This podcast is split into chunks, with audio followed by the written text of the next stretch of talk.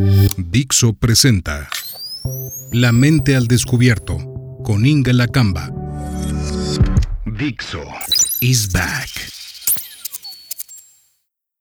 Curiosa, compleja. Así es la mente. Bienvenidos a La mente al descubierto con Inga Lacamba. Cerraste los ojos y de repente ya fue diciembre y te encontraste adornando la casa para estas fechas, que es el comienzo del cierre del año. Bienvenido a este episodio de La mente al descubierto en el que te quiero contar los posibles sentidos de arreglar tu casa. En particular, poner el árbol. Claro que se sabe que no todo mundo pone árbol de Navidad ni arregla la casa. Pero si lo pones, sabes de qué se trata. Y si no lo pones, déjame que te comparte este pequeño ritual personal que para mí no se desgasta nunca. Porque creo, es más, estoy segura de que tienes recuerdos y reflexiones para este año. Y eso hace que estemos aquí. Te propongo pensar en el árbol como ese momento en que revives tu propia historia. A ver, no los logros y grandes éxitos, que claro que dan muchísima emoción y satisfacción, sino también las pequeñas victorias que tuviste día a día, como levantarte en las mañanas cuando la vida se puso difícil, o que a pesar de que estabas cansado o de que alguien te faltaba en esta vida, lograste bañarte prepararte un té o un café y salir a vivir. Así, entonces, poner el árbol puede ser revivir años de la propia historia. Yo voy a confesar que tengo pésima memoria para las películas y luego para los libros también. Siempre digo en broma, pero la verdad es que, es en serio, que si yo pudiera recordar los autores que he leído, parecería muy culta pero desafortunadamente mi memoria para películas y muchos libros se va. Es como si quisiera dejar espacio para que entren cosas nuevas todo el tiempo. Bueno, el caso es que contrario a como me sucede con libros y películas, puedo reconocer de dónde viene cada uno de los adornos de Navidad.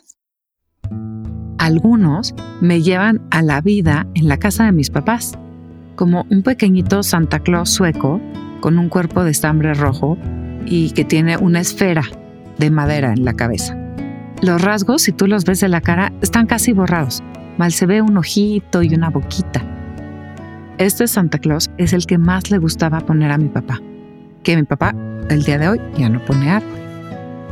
Hay una muñeca de porcelana o de resina, creo que es resina, que es estilo como naif que mi mamá nos regaló a mi hermana y a mí. Porque mamá siempre tenía la titánica labor de tratar de ser equitativa con las hermanas. Aquí ya te estoy contando cosas importantes porque te das cuenta cómo los papás hacen esfuerzos para ser muy buenos papás y se los agradecemos mucho. Cuando sabes que tus papás intentaron ser justos y de repente lo ves en tu arbolito de Navidad, dices, aquí hay eso. Aquí hay ese reconocimiento al trabajo que mis papás hicieron muchos años. De estas muñequitas que te digo son diferentes porque cada una tiene color de cabello diferente. Claro, cuando mi hermana y yo aún teníamos una gran diferencia de tonos. Pasa el tiempo y ya todos tenemos el mismo color de cabello. Después hay como un pequeño unicornio y un tigre hechos por las manitas pequeñas de una niña chamula de 7 años, que adquirí hace muchos años ya en un viaje a Chiapas. Ya debe ser toda una adolescente o una señorita, esta niña. Me acuerdo tanto de ella, se veía muy pequeña, como si tuviera cuatro años, pero sus ojos brillaban tanto cuando iba a vender sus creaciones y yo quería comprarle todas. Y ella sí se dejaba, porque no iba a decir no, porque si no, que vendo? ¿No? También hay dos personajes que me parecen muy divertidos, que son Mr. Darcy y Josephine, que son estos emblemáticos personajes de una historia de amor. Qué lindo tener ahí amor colgado en el árbol, la verdad. y luego unos papás Noel en forma de huevo, así como de Europa del Este. Muy chistosos ellos. ¿Por qué en forma de huevo? No lo sé, pero como si fueran esfera, huevo, no sé. Cada uno de ellos tiene un recuerdo y yo creo que sí llegan al centenar. Claro, esto debido a que tengo una gran capacidad de recolectar momentos. Otros llamarían esto ser triquiento. Pero también pienso que tiene que ver con varios años vividos y varias cosas que no querías que se te fueran de la memoria y que es como guardarlos en una cajita y abrirlos. La verdad es que los adornos que se acumulan con los años se humedecen, se maltratan, se rayan, pero siguen ahí. A veces son irreparables, porque en la historia de la vida no todo se puede reparar. Pero es importante que se quede. Ahorita, por ejemplo, pienso a una esposa de Santa que está hecha de metal y que perdió un bracito. Ella no se puede reparar, pero es linda, es original y no puede ser reemplazada. Pienso que es mejor que esté presente a que no esté.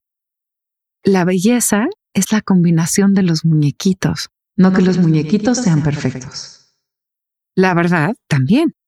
Los adornos no combinan entre ellos. Me da la impresión que más bien se platican de dónde vienen. Esto me recuerda a una película que mi papá nos ponían en Navidad con un proyector Super 8 y era una niña que sus muñequitos volvían a la vida el día de Navidad mientras ella brincaba sobre la cama.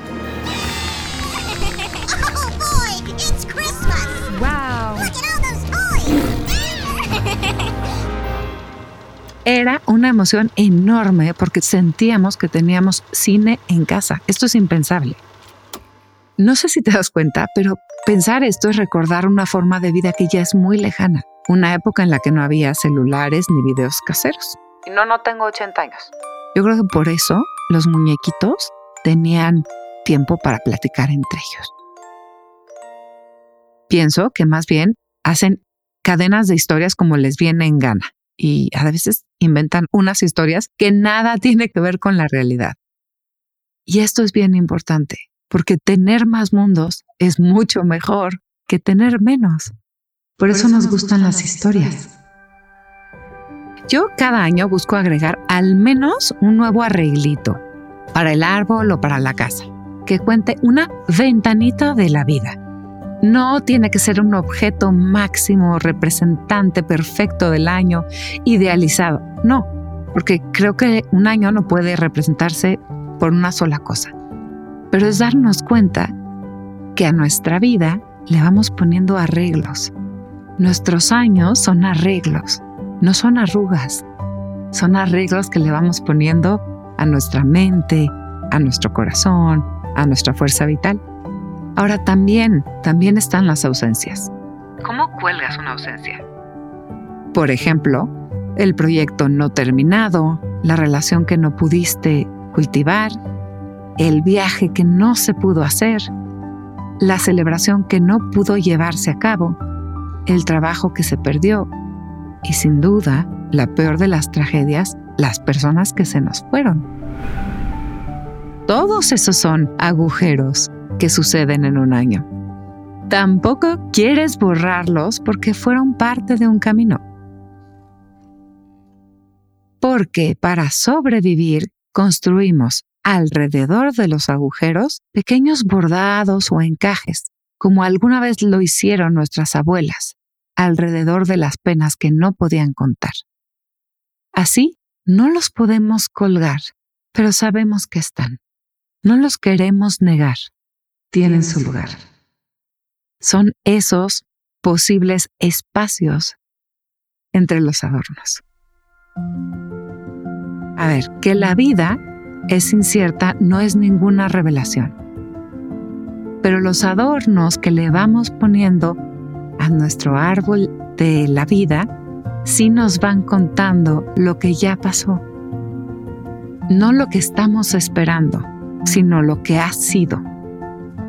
Y es casi tangible entonces poder tocar capítulos de tu vida cuando piensas en un árbol, que para otros puede ser un álbum de fotos que le muestra iPhone de su año.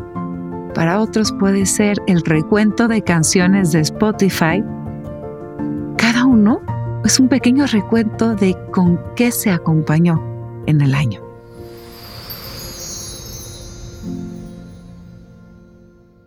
Te pregunto, ¿cuáles son los nuevos adornos para tu árbol este año?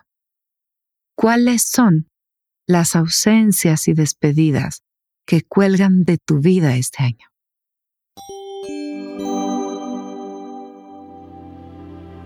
Gracias por llegar hasta aquí. Si quieres conocer más, visita mi página www.ingelapsi.com, mis cuentas de Twitter, Instagram y TikTok, arroba Ingelapsi. Necesitamos espacios para pensar juntos, para recordar juntos, para sentir juntos, gracias a la magia de las palabras. Te pido que compartas este podcast con dos o tres personas con las que quieras vivir este árbol que es tu vida. Estas que quieres abrazar frente a un árbol, una chimenea o un trompo de tacos al pastor. Porque comer también es parte de nuestra vida.